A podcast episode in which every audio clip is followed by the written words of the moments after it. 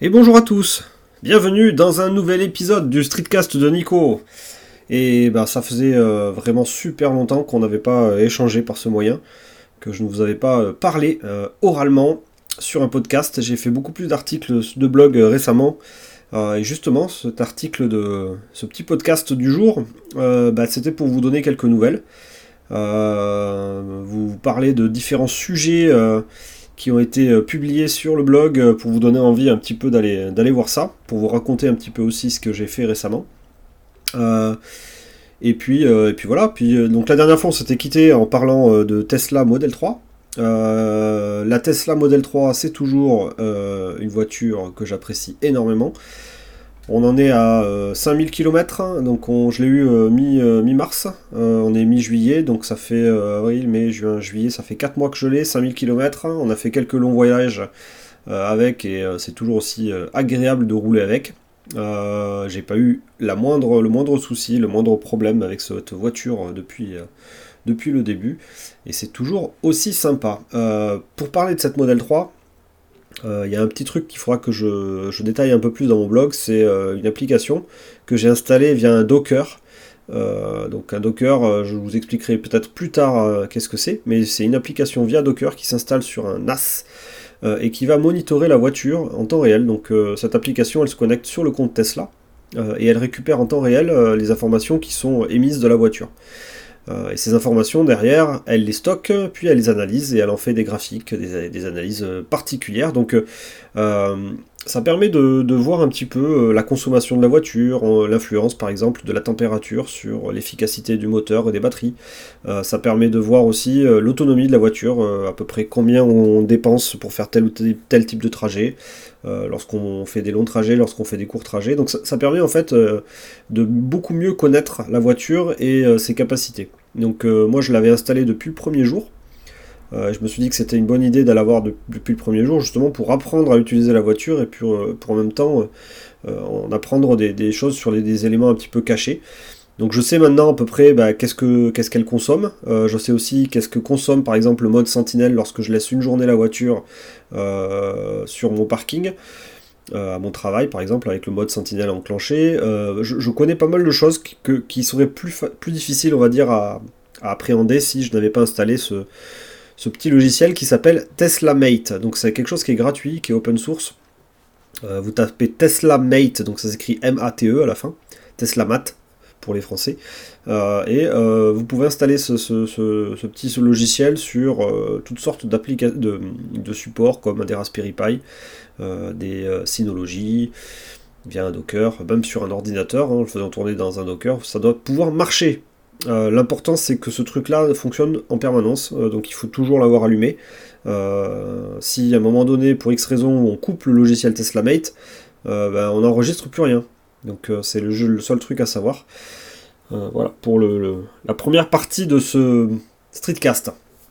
Deuxième partie du streetcast, c'était pour, vous parler d'un petit test que j'ai fait récemment, qui est la dernière enceinte Sonos donc la Sonos Roam.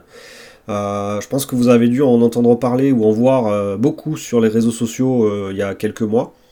Moi j'ai eu un peu de retard on va dire dans le, dans le test, mais j'ai quand même fait le test de cette petite enceinte. Donc c'est une enceinte qui rentre dans l'écosystème Sonos. donc c'est les enceintes connectées avec toutes sortes de, de, services intégrés. Donc on peut utiliser Spotify, Apple Music, Tidal dessus, Deezer. Euh, donc tous ces systèmes-là sont connectés à l'intérieur. On peut lancer du coup euh, euh, facilement n'importe quel type de musique sur ces enceintes via du Wi-Fi. Sont, cette Sonos aussi a la particularité d'être Bluetooth, donc elle est sur batterie et elle peut sortir de chez soi pour aller pour être utilisée comme une enceinte classique. donc j'ai trouvé ça très malin en fait et je pense que ça va être ma petite enceinte que je vais trimballer partout, typiquement quand je vais partir en vacances cet été en van. Euh, je pense que cette petite enceinte va être, euh, va être dans mon sac à dos. Elle est euh, étanche, elle est anti-choc, elle a une petite batterie qui, qui, tient pas mal et, et, bah, son son est, plutôt bien hein, pour sa taille. Donc moi je vous recommande ce, produit si vous découvrez l'univers Sonos. Je, vous recommande fortement de, de regarder cette petite enceinte. Évidemment si vous avez d'autres systèmes à base de Spotify connecté, à base de Google Home ou à base de autre chose, si vous êtes déjà équipé de plein d'enceintes, peut-être que cette enceinte Sonos c'est pas la bonne. Mais pour quelqu'un qui veut débuter dans l'univers Sonos, qui ne connaît pas encore les capacités de Sonos, je trouve que c'est plutôt une bonne enceinte. Et puis après, bah, si on apprécie, on rajoute des enceintes Sonos. Euh, et euh, il y a euh, un très bon modèle, je pense, enfin un très bon move en ce moment de la part de Sonos, qui s'est associé à l'IKEA.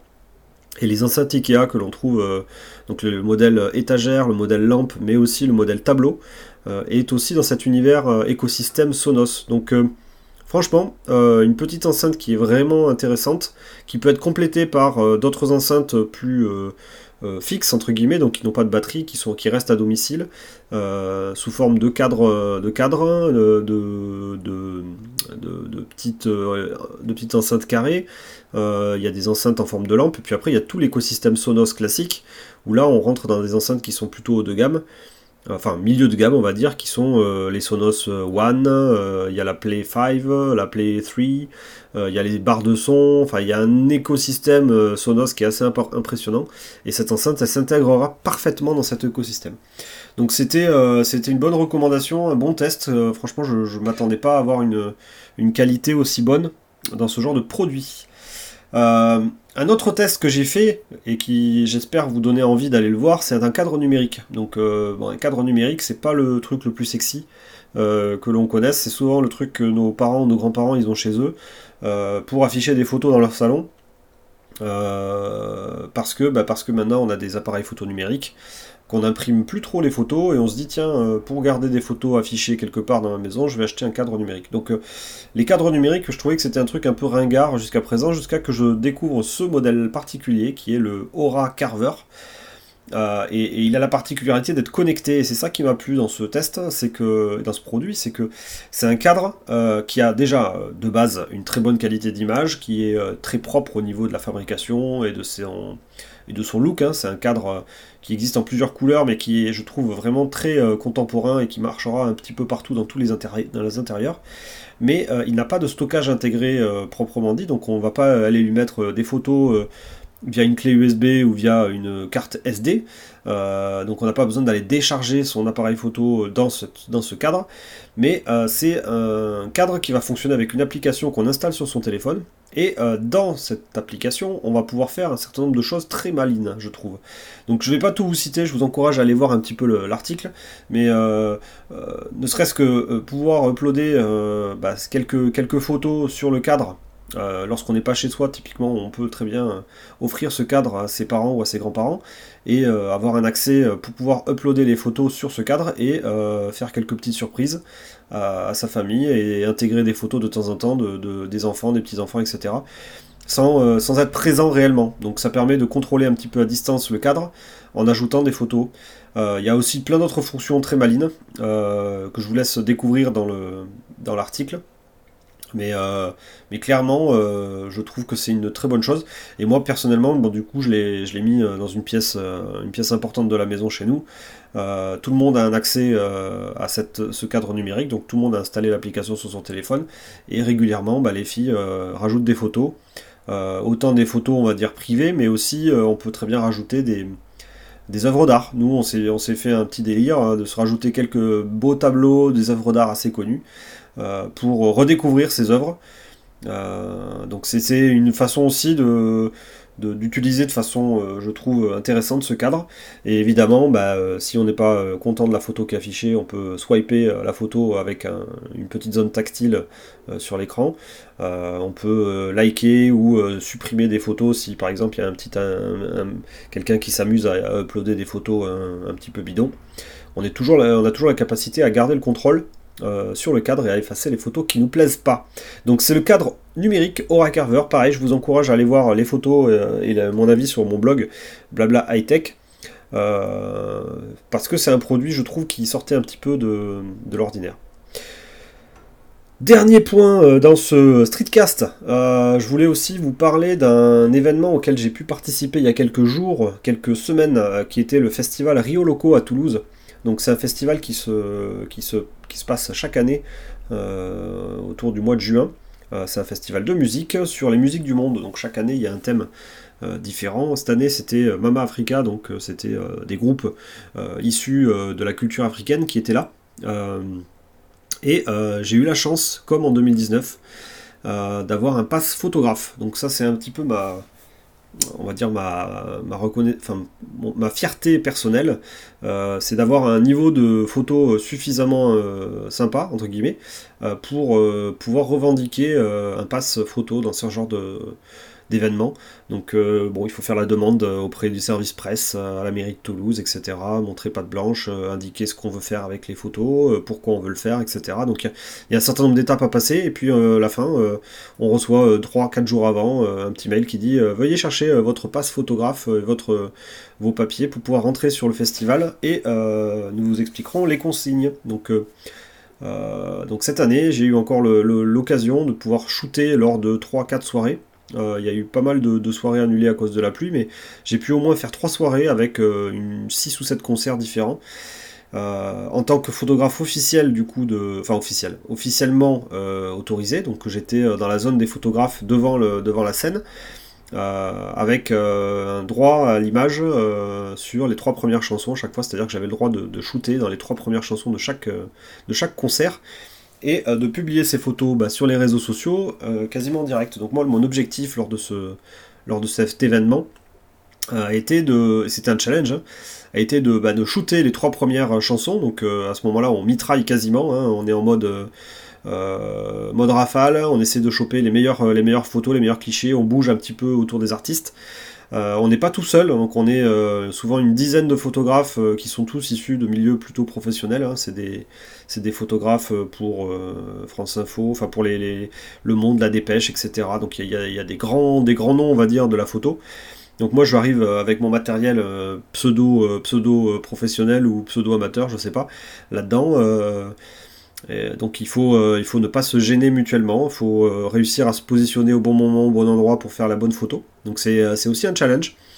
Et, voilà, donc le, but, moi, c'était de, prendre ces photos pendant les trois premières chansons, puis ensuite de sortir rapidement du, de la zone de, scène pour aller décharger ces photos et les uploader, uploader les meilleures photos sur les réseaux sociaux, donc sur Instagram, en story. très rapidement, vous allez pu voir bah, des photos qui ont été retouchées euh, sur Lightroom sur, euh, sur un appareil mobile. Donc là, en l'occurrence, c'était sur mon iPhone. Donc j'arrivais à, sortir les meilleures photos, les uploader sur Lightroom, les retoucher euh, quasiment en direct et les sortir pendant le concert. Ce qui veut dire que l'organisation Rio Loco était capable de republier mon contenu en live pendant le concert. Donc ça permettait de d'être euh, vraiment au plus près de, ce qui se passait sur scène donner envie aux gens d'aller euh, de venir voir ce concert euh, donc c'était c'était un challenge mais c'était aussi très intéressant pour moi de travailler rapidement avec un peu de pression pour sortir on va dire 4 5 6 photos de chaque concert pendant bah, pendant les 45 minutes qui restaient du concert après, il a fallu aussi que je mange, que je boive, parce qu'il faisait très chaud. Euh, donc c'était aussi, euh, il fallait jongler avec toutes ces contraintes. Et je sortais de, la soirée vers 11h, 11h30, euh, complètement, complètement fatigué, épuisé. bizarrement, c'était très intense au niveau énergie, j'étais vraiment, vraiment fatigué. et puis je repartais bosser le lendemain au boulot normal. Puis ensuite, vers 18h, je sortais du boulot et je retournais, je retournais shooter toute une soirée de concert. Donc c'était euh, c'était une expérience très intéressante. Et donc du coup pour, euh, en parler un petit peu, l'an dernier, enfin il y a deux ans pardon, en 2019, c'était ma première, ma grande première. J'avais pris euh, pas mal de belles photos d'artistes. J'avais été assez content. J'avais un peu de stress, un peu de, un peu de pression justement en 2019. Là en 2021, je l'ai pris de façon beaucoup plus cool. J'étais beaucoup plus détendu j'ai trouvé. Hein, il y avait aussi moins de monde dans le public, il y avait aussi des artistes qui étaient peut-être un peu moins connus cette année. Euh, qu'il y a deux ans. Mais, euh, mais j'ai trouvé que j'étais beaucoup plus détendu que l'exercice était beaucoup plus facile. Non pas parce que j'avais du matériel euh, plus sympa, plus facile, etc. Mais c'est juste que j'avais pris une certaine habitude, que j'avais une maturité aussi au niveau de la photo. Je savais à peu près mes réglages à faire sur les boîtiers avant même d'arriver sur scène. donc j'avais gagné pas mal de d'expérience et c'est là que je me rends compte qu'en en deux ans de photo j'ai dû sûrement pas mal progresser. Donc si vous êtes curieux pour voir le genre de photos qu'on peut faire en étant non professionnel, mais on va dire un amateur averti,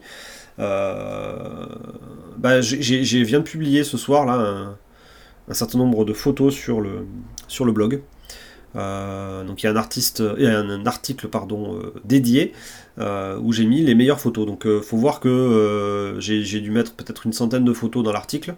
Mais à la base, je pense que j'avais 700 photos par soirée. Donc j'avais entre 2000 et 3000 photos de, cette soirée et j'ai dû en, sortir qu'une centaine. Donc ça a été très difficile parce que pour moi toutes les photos étaient, belles. j'ai eu du mal à faire ce tri. Mais, euh, voilà, donc il y a une petite centaine de photos, donc euh, des artistes, mais aussi euh, du public. Donc j'ai pris un petit peu l'ambiance, les festivaliers, les gens qui, étaient dans le public, des têtes, des têtes particulières. Vous, vous, verrez ça si ça vous intéresse d'aller voir le genre de photos. Et, juste pour terminer un petit peu sur le côté high-tech, ces photos, elles ont été faites avec du matériel Fuji. vous savez que c'est un petit peu le, matériel que j'adore, que j'apprécie. Euh, donc euh, j'ai le même matériel qu'il y a en 2019 au niveau de mon appareil principal. Donc c'est un Fuji X-T3 qui est un, hybride avec euh, un objectif zoom, le XF 55-200. Donc ça c'est le c'est l'objectif que j'ai utilisé sur ce, sur ce shooting principalement. Et cette année, j'avais choisi d'avoir un, appareil secondaire avec un 35 mm, donc le XE4 euh, avec un 35 mm monté dessus. Et il me semble qu'à un moment donné, j'ai mis un 27 mm, mais euh, c'était pour avoir des photos d'un peu plus loin, avec un peu plus de champ, un peu plus ouvert. Euh, donc je, vous encourage à aller voir un petit peu ces photos et, vous verrez du coup ce qu'on peut faire avec du matériel qui vaut... donc les, les, boîtiers doivent valoir à peu près 1000 euros et les objectifs à peu près 500 euros chacun. Donc euh, c'est le genre de choses qu'on peut, faire, euh, qu'on peut faire avec 1500 euros à peu près de matériel. Euh, et, je suis quand même assez bluffé de la qualité. pour la petite histoire, j'ai essayé de me comparer un petit peu à mes compères photographes qui étaient des photographes professionnels avec du matériel bien plus lourd, bien plus gros. Ils avaient deux appareils avec des bandoulières, avec plein plein de trucs. ils avaient des gros sacs à dos. bon, euh, j'ai essayé de me comparer un petit peu à eux et franchement je, trouve que je suis loin d'être ridicule. Euh, au contraire, donc euh, ces personnes-là faisaient la même chose que moi au même endroit avec les mêmes sujets, donc j'ai pu comparer directement le, rendu de leurs photos avec les miennes. Et la grosse, la grosse, grosse différence aussi, c'est qu'ils ne faisaient pas en direct, c'est-à-dire qu'ils prenaient les photos, ils rentraient chez eux, et ils retravaillaient ça sur leur écran, et puis ils les publiaient euh, soit dans la nuit, soit le lendemain, soit deux jours après. Euh, moi j'avais l'avantage de faire ça en direct. Euh, donc un quart d'heure, 20 minutes après le début du concert, il y avait déjà une ou deux photos qui sortaient d'une qualité qui était quand même pas mal. Voilà, donc ça a dû saouler peut-être aussi certaines personnes qui me suivaient en story sur Instagram parce que bah, pendant 2-3 soirs il n'y avait que des photos de concerts, de concerts, de concerts. je pense que ça a pu peut-être saouler certaines personnes, mais au global j'ai eu quand même énormément de retours positifs. Euh, des artistes qui, euh, m'ont carrément contacté pour euh, me remercier des photos, parce que je l'ai tagué aussi sur les photos. J'ai eu Rio Loco, l'organisation officielle, qui a retweeté, repartagé énormément de mes photos. Les artistes eux-mêmes sont venus récupérer les belles photos et les ont publiées sur leur, page, sans rien demander pour la plupart, donc c'était le côté un peu frustrant, mais donc au final, je pense que je pense que je me suis bien éclaté sur cette, sur cette séance photo. C'était clairement euh, mon gros coup de cœur photo de, l'année. Euh, donc, euh, donc voilà. Donc ça c'était pour, pour vous donner envie d'aller voir le dernier article de blablaitech.fr où vous verrez justement le festival Rio Loco 2021 sur Toulouse. Voilà, donc j'ai fait un article, enfin j'ai fait un podcast aujourd'hui qui est un peu plus long que d'habitude, 18 minutes. Peut-être que j'en ferai d'autres dans les prochains jours parce que finalement ça me manquait un peu de faire des podcasts. Et je trouve que c'est un exercice qui est sympa, ça, fait, euh, ça permet de, s'exprimer de façon beaucoup plus rapide, je trouve, qu'un article sur le blog. L'article sur le blog, ça prend beaucoup de temps à écrire, il faut rédiger, euh, prendre des photos, etc. Euh, donc le, podcast quand même, quand même quelque chose, je trouve, qui est, qui est très agréable pour moi à faire. Je ne sais pas si c'est agréable pour vous à écouter, mais en tout cas pour moi à faire, c'est quand même quelque chose de super agréable. Voilà, et dans les trucs à venir, ben, j'ai deux tests, deux tests en cours. le premier test, c'est du matériel nomade, donc c'est un bracelet pour Apple Watch, qui est vraiment super bien. Il va falloir que je le, que je le termine assez vite. Euh, parce que, parce que bah, ça vaut le coup, ce, petit article-là de, bracelet euh, sur le bracelet nomade, ça vaut le coup, que je vous le partage assez vite. Et euh, j'ai un autre article qui va arriver sur du matériel Peak Design, donc il y a eu une sortie de matos récemment. ils ont sorti pas, mal de, choses, et moi j'ai récupéré un petit sac tout nouveau, tout beau. Très sympa aussi, donc je fais un peu de teasing, vous verrez ça je pense au cours de l'été, un petit test d'une sacoche Peak Design pour euh, stocker un peu tout ce que vous avez envie de stocker dedans. Voilà, je vais vous laisser sur ces belles paroles. Euh, je vous souhaite un bel été, je vous souhaite euh, plein de bonnes choses. faites attention à vous au niveau Covid. et, puis, et puis on se retrouve, je pense, dans peu de temps. Voilà. Allez, à très bientôt. Ciao.